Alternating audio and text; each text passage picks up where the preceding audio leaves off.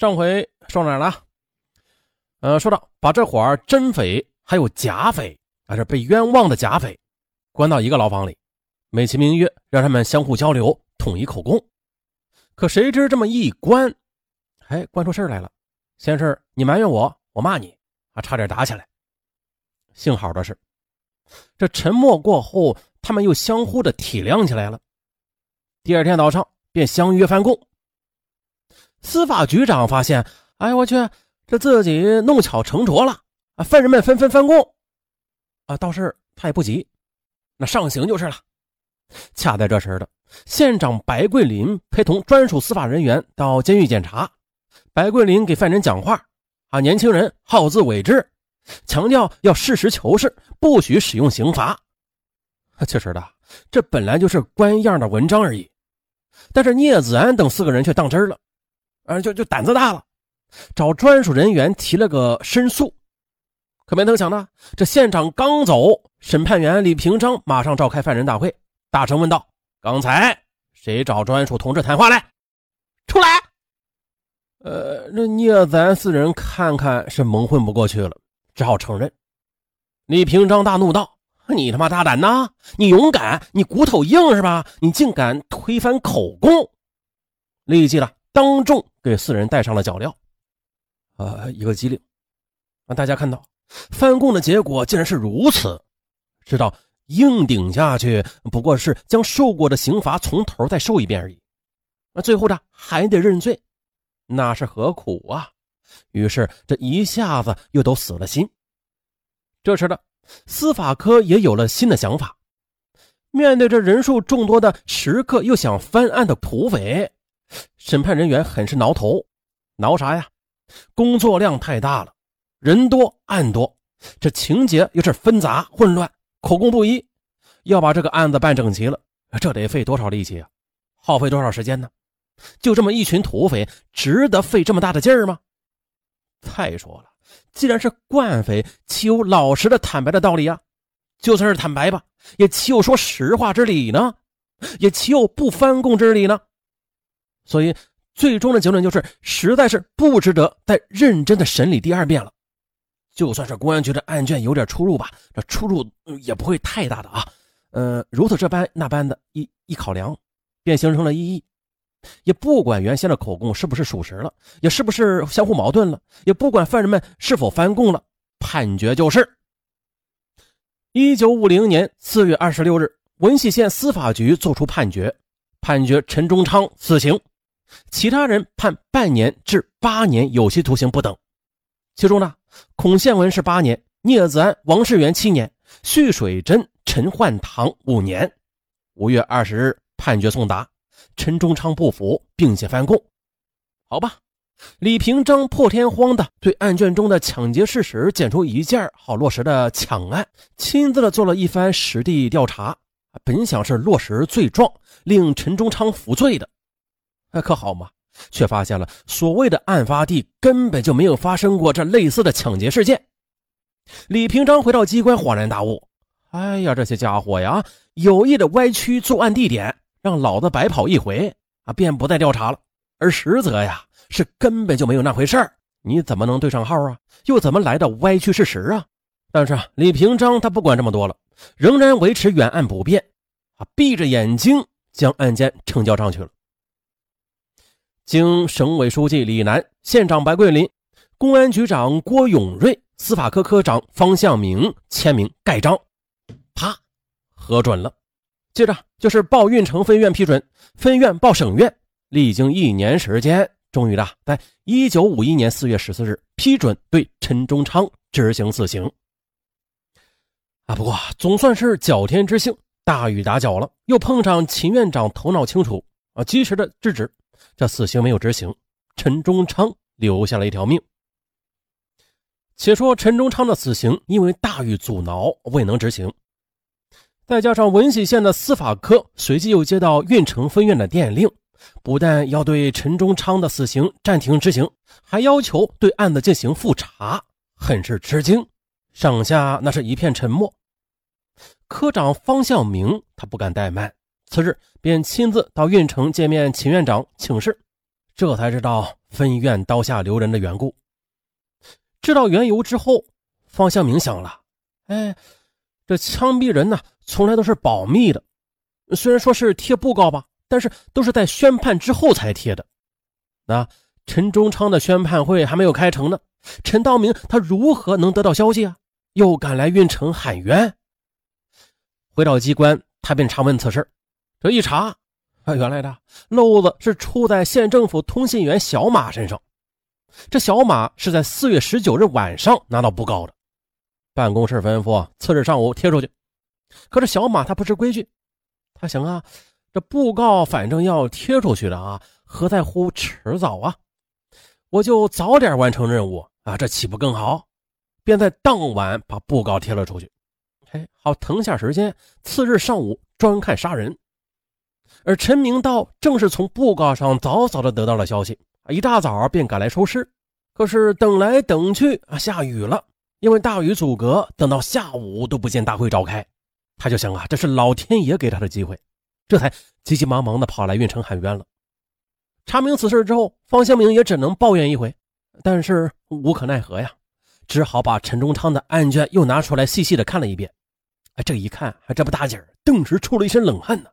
案卷确实漏洞太多了，矛盾重重，吃不住检查的，便派另一个审查员李洪泰对此案进行调查。李洪泰看看案卷，为难道：“哎呀，这么多事儿啊，这是我一个人得查到哪年哪月啊？”方向明到了，嗯。全部查也不现实，你就先就抢劫罪先查两桩，查过再说吧。呃，好吧。李洪泰就调查了两起抢劫牲口的案情。啊，这案卷上很详细，有时间有地点，写的很明白。可可可可可怪事来了啊！到了那两个村子里问来问去，哎，压根就找不到丢牲口的主儿，也就是说根本就没有人丢牲口。这没办法回来交差呀，但是你得汇报啊。汇报完毕，方向明怀疑这李洪泰他肯定是有倾向的，于是呢又派了另外一个审判员刘立志去查。呃，不过却不是去一桩桩的落实案情，而是叫刘立志押着陈忠昌去太原去对口供。方向明的想法就是先将口供统一起来再说吧。就这样。陈忠昌一案十多人，既然判决了，都已经执行了，不过是前面都是判的有期徒刑，只有陈忠昌一人没有枪毙成，啊，还关押在闻喜的监狱，其他被判刑的犯人都已经递解到太原劳改去了。刘立志领命，押着陈忠昌到太原，分头审讯。这刘立志他本来就是个秀才，啊，耍笔杆子是高手，可是审犯人嘛，嘿，那就是外行了。什么的，一连审了多日，同案犯们有的矢口否认任何罪行，有的虽然是认罪吧，但是口供却仍旧是矛盾百出，而且认了翻，翻了认，认认翻翻，翻翻认认，那是没完没了，把刘立志难住了。他看不出，理不清楚个头绪来，情知这可能是个冤案吧，啊，只得又押着陈忠昌回来复命。至此呢这明眼人都明白这案子是怎么回事了。司法科科长方向明如果不是傻子，他也该明白的，这就是冤案一桩。就算是心里含糊，也该认认真真的一件一件的去做个调查，弄个水落石出才是。然而呢，方向明却把案子撂在一旁，再也不过问了。呃，他是怎么想的，外人不得而知。但是有一点还明白，如果翻案，那结果会很严重，不但要得罪人，怕是免不了要受处分的。他哪里能料到啊？这是他最后一个改正错误的机会，错过这个机会，那就对不起了。等着他的就是身败名裂了。一九五一年八月一日，文喜县司法科第二次判处陈忠昌死刑，并且呢。照例是经县委书记李楠、县长白桂林、公安局局长郭永瑞，还有司法科科长方向明签名盖章核准上报的。而这时，死刑判决权是收归省法院。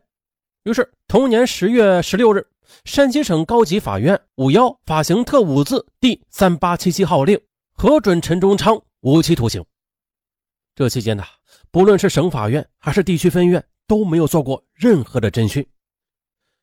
一年之后的一九五二年，三反运动开始了。当年六月，华北地区开始了一场轰轰烈烈的司法改革运动，旨在整顿各地司法队伍的良莠不齐的状态，建立健全的司法制度。啊，为了配合运动开展呢，山西省委对各地下派了司法检查组，检查组对建国以来的案件进行了一次深入的调查。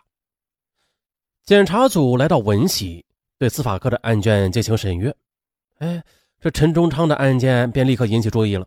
因为仅从案卷看，没有旁证，没有物证，只有案犯的口供，而且口供又是矛盾百出，前言不搭后语。于是，在闻喜县相关人员的配合下，对案卷的所有的罪状逐一的进行了核实。首先调查陈忠昌杀人一事，根据判词，陈忠昌曾经带领一伙劫匪。啊，过去叫抢匪，杀害了一个叫王树林的行商。可是看供词啊，都承认过抢劫杀害王树林的一事，但是时间地点不一样，抢劫的财物或这或那，或多或少，有的说是八个人参加，又有的说是六个人，有的说是在县城的北门道，又有说在县城的七里店。经调查的王树林确有其人，他是河南人，但是至今仍然在西安经商的，何曾死过呀？检查组又跑了小郭店、泊头、南宋、宋店、蒲庄，还有下县胡张等十多个村子，一件件落实抢劫案件。哎，结果呢，这些村子要么根本就没有发生过劫案，要么虽然发生过吧，但是那是多年前的事了，与陈忠昌案卷上的抢劫牛头那是不对马嘴。嗯，既无抢案，那所谓的赃物也就纯属是子虚乌有了。继续调查，又到南宋村调查陈忠昌武装抵抗归队一事。说的是一九四七年七月，南宋村有十多名独立营的战士逃跑回来，不再归队。不久的，县里人派人到南宋村，试图劝说这些人归队，可这些人闻讯啊，都跑到山上躲了起来，躲了三天。县里的干部走了，这才又回家。可是啊。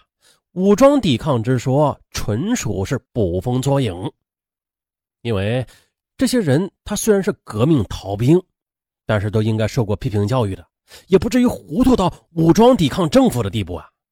这绝对是要枪毙的。那至于陈忠昌组织越狱一事，一样仅有相互矛盾的口供，并无任何人证物证。还有贩毒一事，属于投机倒把，确实的。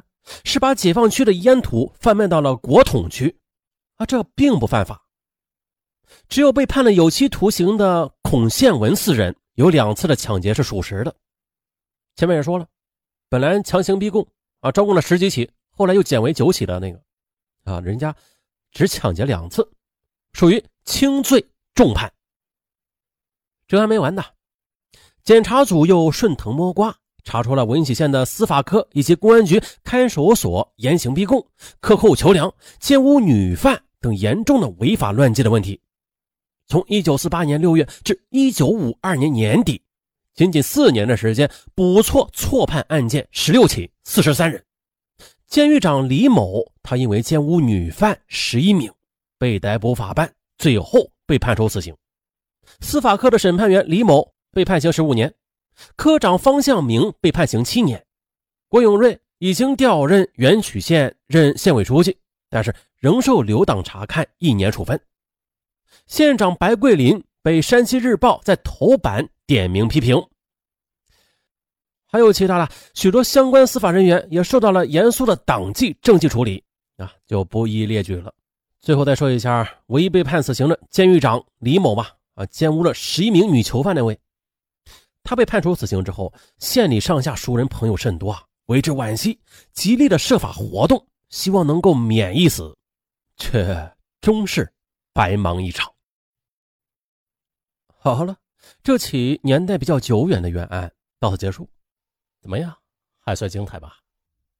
啊，节目的最后跟大家求一个五星好评，给大家睁一只眼闭一只眼，给上面来个五星好评，感谢大家的支持。在本节目的结尾处，尚文给大家带来个好消息，嗯，就是快过年了，你的年货备好了吗？如果没备好，尚文又来给大家发大红包了。以前领过的听友都知道，啊，老牛了。那从现在起，每天都可以领一次，特别是今天的第一次领，那是百发百中，外加这红包数额特别巨大啊，判处有期啊。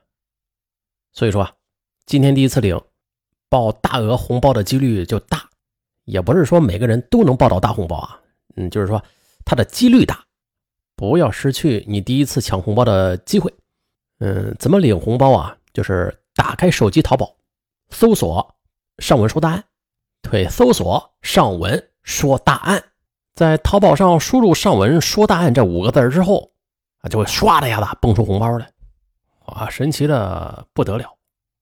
那这领到的红包好干啥呀？好在淘宝上买东西啊，买任何东西都可以抵现金，嗯，是没有门槛的啊，就是你不管领多少钱都可以抵现金，哪怕是领了一毛钱，在买东西的时候，也可以抵现金用。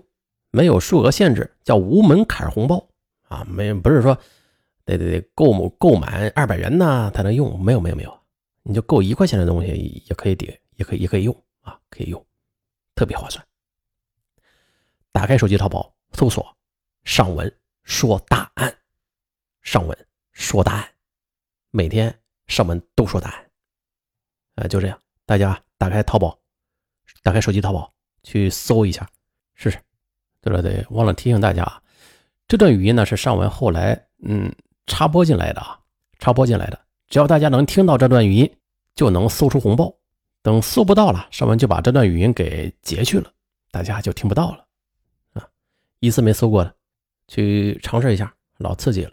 以前搜过的也去搜搜看看，这今年是不是比去年的红包要大呀？好，就这样，打开手机淘宝搜索上文。说答案。